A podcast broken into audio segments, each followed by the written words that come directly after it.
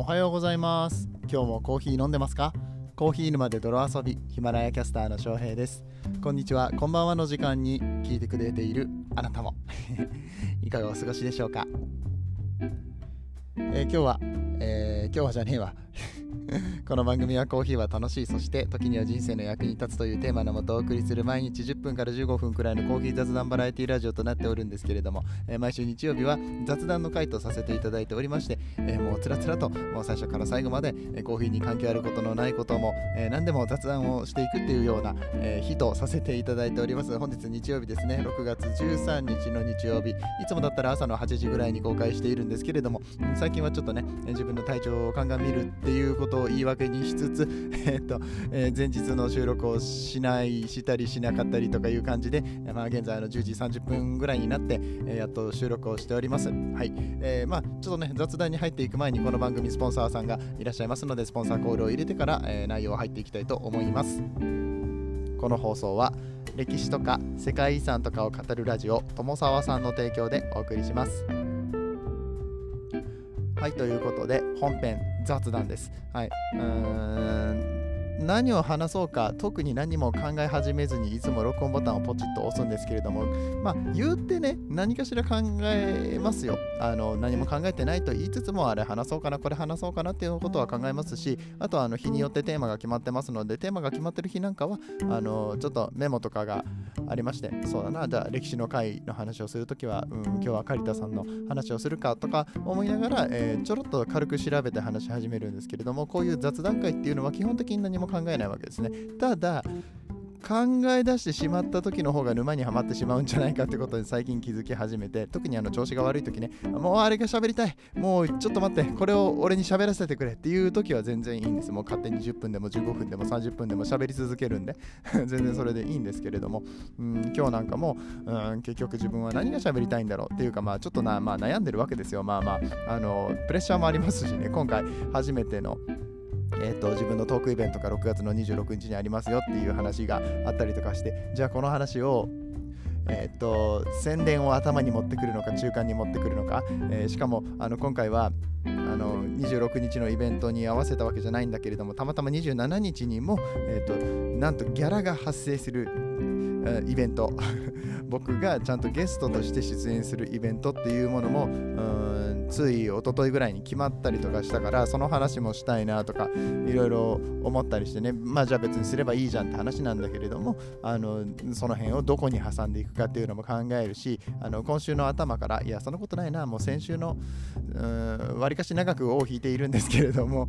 まあ僕調子が悪いじゃないですか。まああのかなり盛り返しましたし今結構いい感じにはなってきてはいるんですけれども結局あれは何だったのかとかあの、今後の自分をもうちょっと高めていくためにはどうしたらいいのか僕ってあの定期的にこう波がありましてその波の落ち込み方がまあまあ割と 割とそのお前何あれあれなの？あの病気なの？みたいな。メンヘラなのみたいな。あのレベルまで落ち込んでしまうことがあるので、これは良くないなと、うん、あのラジオでね、どれぐらい気づいてくださってるかわかんないんですけれども、うん、あのやっぱりこうちゃんとしたクオリティの番組をお届けしたいじゃないですか。そして聞いてくださる皆さんにもね楽しんでいただきたいじゃないですか、うん、であのそういったところでじゃあ自分の強みって何なんだろうとか自分はそもそも何者なんだろうとか、まあ、何者でもないんだけどさ最初から何者かである人なんて誰もいないしよく言うじゃないこの SNS とかでさあなたは何者なんですかと。何者でもない自分があいろんな人に認知してもらうためには喜んでもらうためには有益な情報をとかそのもうどうでもいいんですけどもそんな話も、うん、あのでもやっぱりそういう声が聞こえてきた時にね耳に残ったり頭に残ったりした時に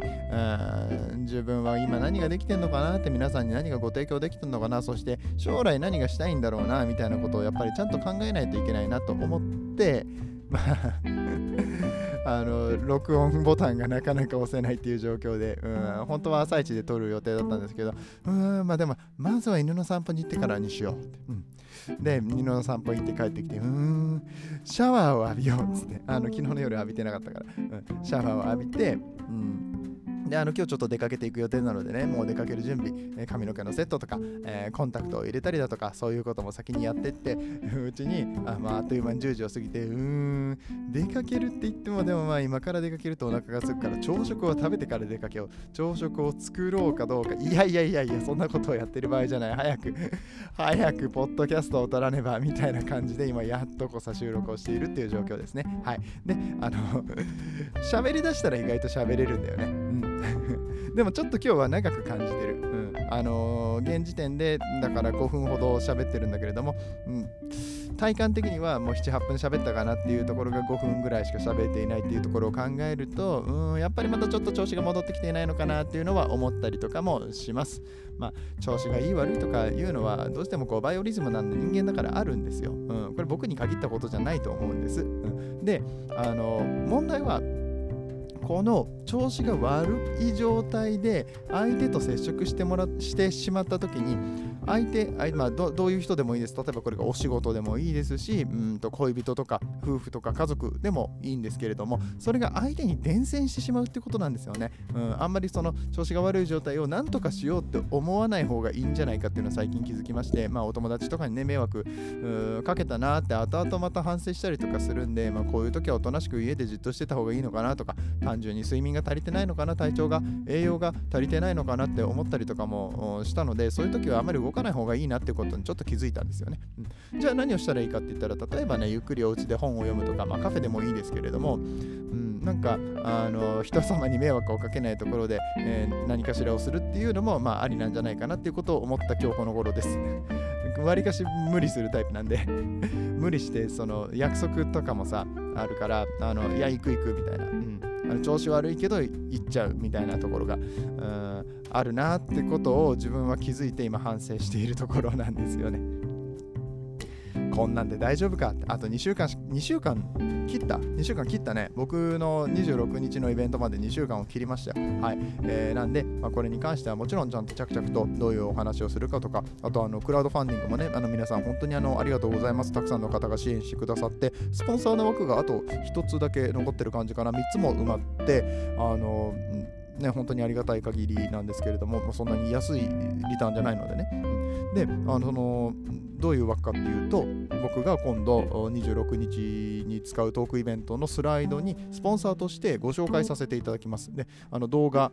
として残るコンテンツになりますのであの将来この動画を再生した人が一生これを見ることになるからまあまあお得なんじゃないですかみたいな感じで語り口やらせてもらいましたけど僕なんかみたいなね。まああの名前もあまり知れていないようなしあのコーヒーの人 よくわからんコーヒーの人のスポンサーになってくれたって本当にあのありがたいことで、うん、って言ってあの自分でこうやって卑下しちゃダメだよね。あのスポンサーさなってくれてる人たちはさ僕の将来に期待をしてくれてるわけなんですからいやもう絶対いいものを作ります。そしてあの僕は有名になります。有名になった時に必ず恩返しができるようにこの今僕がまだ小さいうちにスポンサーになってくれたことがね最初に唾をつけといてくれたことがねもうあの皆さんにとっても劇的にあの宣伝効果が高まるようにあの成長しますから、頑張りますから応援してくださいっていうぐらいのスタンスじゃないとダメだと思うんです。そうだ、思い出した。思い出した。そう、今日話したかったことあった。もう8分喋った。ちょっと待って、マジであの今日話したいことがあって、あのツイッターなんですけど、あのツイッターでこんなことをつぶやいてる方がいたんですよ。どうちょっと待ってよ、どこだったかな。あの昨日あのリツイートしまして、あの皆さん、荒井優作さんってご存知ですか？あのー、まあ、田畑塾とかいうところにいる方 僕も詳しくは知らないんだけれども、まあ一時期はあのクラブハウスとかでもすごくおしゃべりされてましたし、えっと、まあすごく、何ていうのかな、コンサルの関係とかめちゃくちゃ強い方ですよね。多分なんかどっかの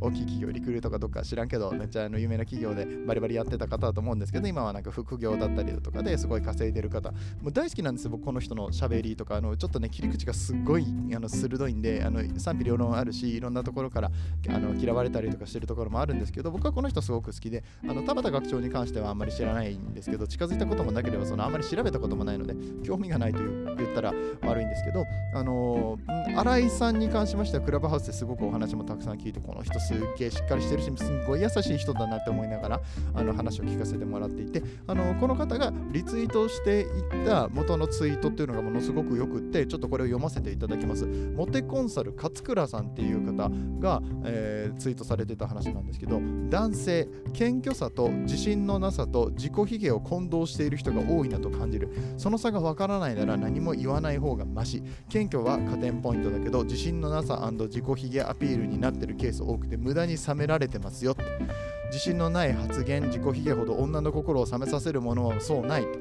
自ら弱いオスアピールしてどうする？そんなんじゃ濡れねえんだよって。もうあの最後の一言多分いらなかったと思うんですけど。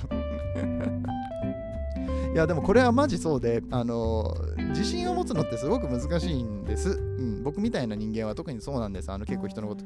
人のこと気にしちゃうわけでもないんだけど、なんかなんか自分に自信を持つって難しくないですか？これは僕の苦手分野なんですよね。うん、って言った時に、えっ、ー、と、まあ、かといって別に僕は謙遜をそんなにするわけじゃないです。あの人から褒められた時には素直に受け取ろうっていうふうに決めてるので、あの、それはすごくわかる。この方の言ってることはすごくわかるんだけれども、いつの間にか自己卑下になってませんかと、うん、あの自分に自信がないってことを口に出してませんかっていうところだと思うんです。もうまさしく先週の僕ですよね。あの今ちょっと体調が悪いですっていうのは、その状態を表すことだから別にいいと思うんですけど、僕なんか本当にダメでみたいな話って別に必要なくないですかって。必要ない上に、あのそれ言ってどうすんのっていう話だったりとかするんですよ。で、この話は、えっ、ー、と、男女の関係だけじゃなくってビジネスにおいても同じだと思うんです。営業さんだったりだとか、まあ、自分の部下だったり上司だったりとかが俺についてこいっていうところをあの説明ちゃんと言いますよ。説明をちゃんと言います。あのしっかりとあのロジカルに説明をしてくださってこうやったらこうやったらうまくいくから大丈夫だから俺が全部責任取るからついてきてくれよっていうところをあのしっかりと自信を持って言ってくれたらあ好きだなこの上司って思いませんか、うん、っていうところをやっぱりもっと育てていきたいなって思いました。僕は自分の理想の上司像だったりとか理想の自分像っていうのをもうちょっと明確に、えー、立てることによってきっとこれを成し遂げることができると思うんですけどもやっぱりそういうあの弱いなよなよした感じあの弱いなよなよした感じという風な側面で見られるものが実は本当は強さだったりだとかあとは何だろうあの優しさだったりとかするパターンもあるので全部がダメって言ってるわけじゃないんですけどさっきから僕はあの回りくどい言い方をしてますが 多分これが僕の性格なんでしょうね、うん、あのそうやっていろんな側面から見てああこういうのもあるよねああいうのもあるよねって言えるのが多分僕の強さであり弱さでもあったりとかすると思うんですけどじゃあここの部分を例えばねあの、まあ、話に出たからついてたけど例えばこれを上手に見せるにはうまくこうあの人間としてねあの良さとして出すにはポジティブな面として出すにはどういうふうに形作っていったらいいかどっから照明を当ててあげたらいいかみたいなことをあの自分でちゃんとねあのセルフブランディングしていかなきゃいけないなっていうことをすっごく感じた1週間2週間でしたっていうそんなお話です。どんな雑談よこれ本当にね。あの結局なんだかんだ言ってもあの10分以上おしゃべりすることができました。はい皆さん。あの僕はねあのこの日曜日の回は自分の発散のために若干使ってるところありますけれども皆さんのためになりましたでしょうか？しかもコーヒーの話を一切してないっていう。これで大丈夫なのかって話なんですけどもじゃああの最後にちょっと宣伝させてください。えっ、ー、と6月の26日。これはあの前々からお話をしております東京都文京区サンクチュアリ出版さんの地下1階、えー、イベントスペースで、えー、お昼の2時からですね会場2時30分開演で、えー、私翔平がコーヒーが、えー、楽しくなるような、えー、コーヒーの、ね、飲み方だったりとか楽しみ方を提案するようなイベントを行わせていただきます。とまあ、以前に自分で出した Kindle の本、うんに基づく話もあったりだとかそれとは全然関係ないところの切り口で話だったりとかとにかく僕に与えられた1時間30分を存分に使ってあ質疑応答の時間とかも取りますけどね。存分に使ってあの皆さんが楽しくだけどコーヒーに少し興味を持ってもらえる。そして最後には笑ってお家に帰れるようなイベントにしたいと思っておりますので、えー、まだまだお席余っております、えー、チャプターに貼ってチャプターでついついチャプターって言っちゃうね。 Voicy もやってるから、はい。えー、詳細欄に貼っておく、えリンクからぜひ、え僕のイベントの方に、ね、参加していただければなと思います。遠方で来れないよっていう方に関しましては YouTube での動画配信もございます。こちらはあの1500円となっておりますので、えーと、当日イベントに来られる方は2000円と,、えーと、ドリップバッグのお土産付きなので、まあ、値段的にはそんなに変わらないかなという感じです。質疑応答にも参加できるという意味では、あの質疑応答だけじゃなくてねいろいろ僕あのこうあの質問を投げかけたりとかねする予定もしてますからあのよかったらこう現地の方に足を運んでもらえるととっても嬉しいです。そして翌日ですね先ほどちらっと言いましたえー、っと6月の27日日曜日の朝10時から、え日本橋にありますハリオカフェ、ハリオランプワークスっていうランプとかなんかそういうガラス製品が置いてあるお店が1階にあって2階がカフェになっております。そこの2階のカフェスペースで、えー、私翔平とコーヒーキュレーター竹島さんとハリオカフェのサイフォニスト高橋文也さんと、えー、3人で、ちょっとおしゃべりをしながらコーヒーを楽しむっていう機会を設けております。このあ高橋さんなんかはね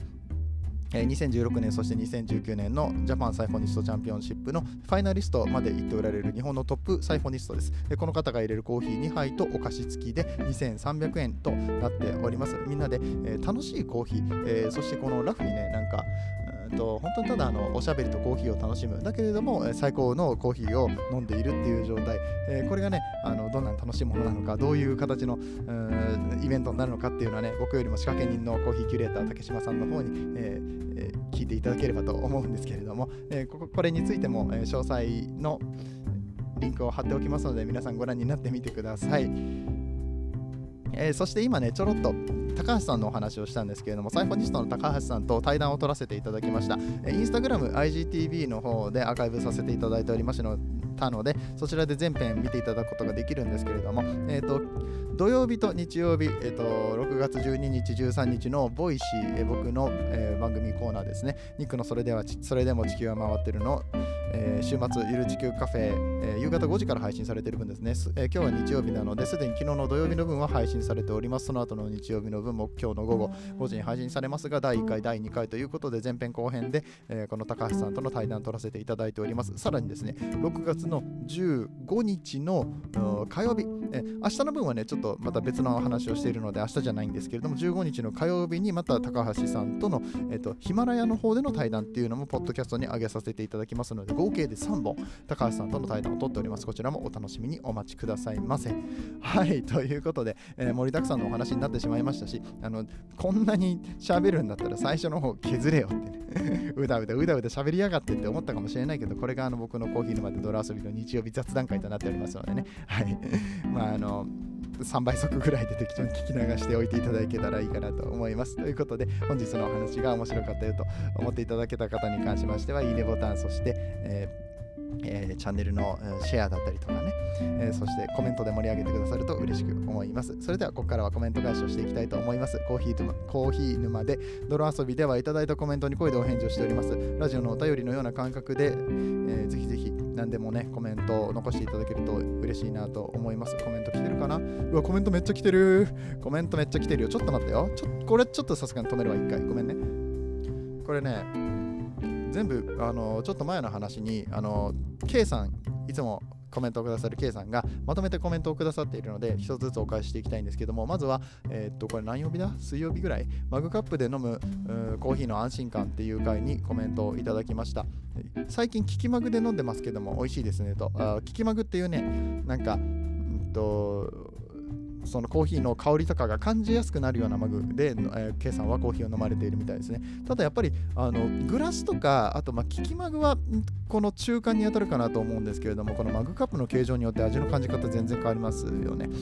僕が好きなのは、あの当にズドンと寸胴型って言いますか、ただの筒みたいなマグカップ。あの何にも考えなくていい、ただたっぷりコーヒーが飲めるみたいなコーヒーで、え、飲むのが好きな時がある。あの利きマグがいい時もあるし、僕は香りマグっていうのも持ってるし、あと、なんだっけ、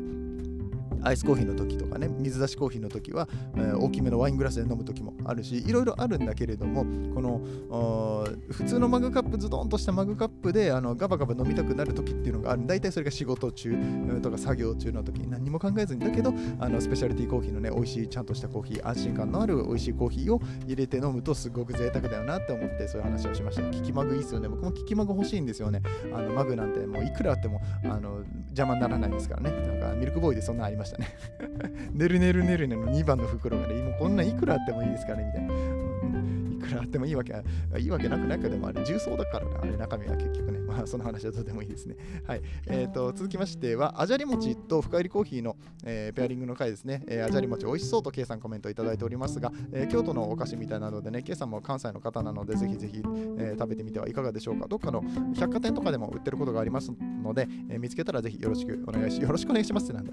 うん、でも僕もまたあじゃり餅食べたいからあったら買うと思います。はい、えー、続きましてはカリカリタの歴史です。カリタの歴史の回には、えー、これも K さんですね、えー、カリタのドリッパーは初心者でも使えていけるドリッパーで落とし方で軽くも重くもできて良いですよと。そうなんです。あのメリタとカリタってあるんですけど同じ台形のドリッパーなんですけどもメリタさんの方は穴が1つカリタさんは穴が3つあってカリタさんは注ぎ方によって落ちるスピードが変わるのであの味の調整がちょっとできるんですよね。だけれどもハリオの、えー、V60 みたいな円錐型のドリッパーほど難しくないのでこのお湯の強弱だけで結構味の違いが分かるので、えー、初心者の方なんかはねあのこのお湯の太さの練習なんかにもなりますしかなりおすすめの器具となっております。背景さん補足ありがとうございました、えー、そして緑茶と紅茶とウーロン茶の違い豆知識についてお話しさせていただいた回にも K さんからいただいております。もう今日は全部計算祭りですねお返しがね。はい、えー、紅茶ってお茶がヨーロッパに船便で移動される時に偶然できたんですよね。へえそうなんだ。知らなかった。へえあ発酵したからってこと？そうなんだ。ウーロン茶はどうか知らないけど緑茶は蒸したものですね。はいそうそうそういうことですね。あの緑茶はこうお茶を蒸すんです。あのお茶の茶葉をね一回こう揉んで蒸して、うん、でそれが半分発酵したものがウーロン茶。完全に発酵したものが紅茶っていうそうです、うん、とりあえずはお茶の世界はコーヒーよりももっと深いですね。それはすごく感じました。あのーコーヒーは割とあのロジカルに話ができるんですけれどもお茶の話をしだすとちょっとねやばいですね。ちょっと半端なく知識が必要だということに気づきましたので、うんまあ、これからも勉強していきたいななんて思っております。はいということで、えー、次で最後です、えー、昨日のコーヒー沼ニュース毎週土曜日はコーヒー沼ニュースということで3つほどコーヒーのニュースをお届けさせていただきましたけれどもこちらも K さんからコメントいただきました。成城石井で美味しいコーヒー飲めるんですね。うんあの美味しいかどうかは分かんない。僕まだ飲んでないから分かんないんだけれども値段帯的にもなんかあの言ってる内容的にもアイスコーヒーかなり美味しそうなので今度パックのやつ買ってみようかなと思います。今度のもぐもぐ会とかでやってもいいですよね。最近はスーパーでいろんなお店のコーヒーとかあとなんだろうコーヒー屋さんがプロデュースしてるプリンだったりとかあとなんだろうあんパンとかねこの間見つけたんですよ。コーヒーホイップあんパン。絶対美味しいじゃんと思って、うんまあ、そういうところもあるので、えっとちょっと今度ねペアリング会で使ってみようかなと思います、えー、計算続きます。ティピカは最初に世界に広まった品種ですから希少で美味しいでしょうね。これなんだっけ？えっ、と、あ、あ、そっかそっか、えっ、と、エクセルシオールカフェですね。ドトールコーヒーの、まあちょっと、えー、と高級版エクセルシオールカフェの一部の店舗で、え、このティピカっていう品種のコーヒーを売り出しますよ。ドミニカの品種ですね。ドミニカ共和国のティピカってかなりあの希少な品種になるんですけれどもそちらの豆を売り出しますよ。で店頭でコーヒーも、え、飲むことができるみたいなのでもしあのお近くのお店でそういうのをやってるよってところがあったらぜひお試しいただきたいなと。僕が住んでる地域であるのかどうかは分かんないんだけれども、えあの皆さんもし飲まれたよっていう方がいらっしゃったら、えこちらにコメントなんかねいただけると嬉しく思います。はいということでコメントメント返しが長くなってしまいましたので、えー、最後はサクッと終わっていきたいと思います。また明日もどうぞよろしくお願いいたします。えー、次はどの声とつながりますか？引き続きヒマラヤでお楽しみください。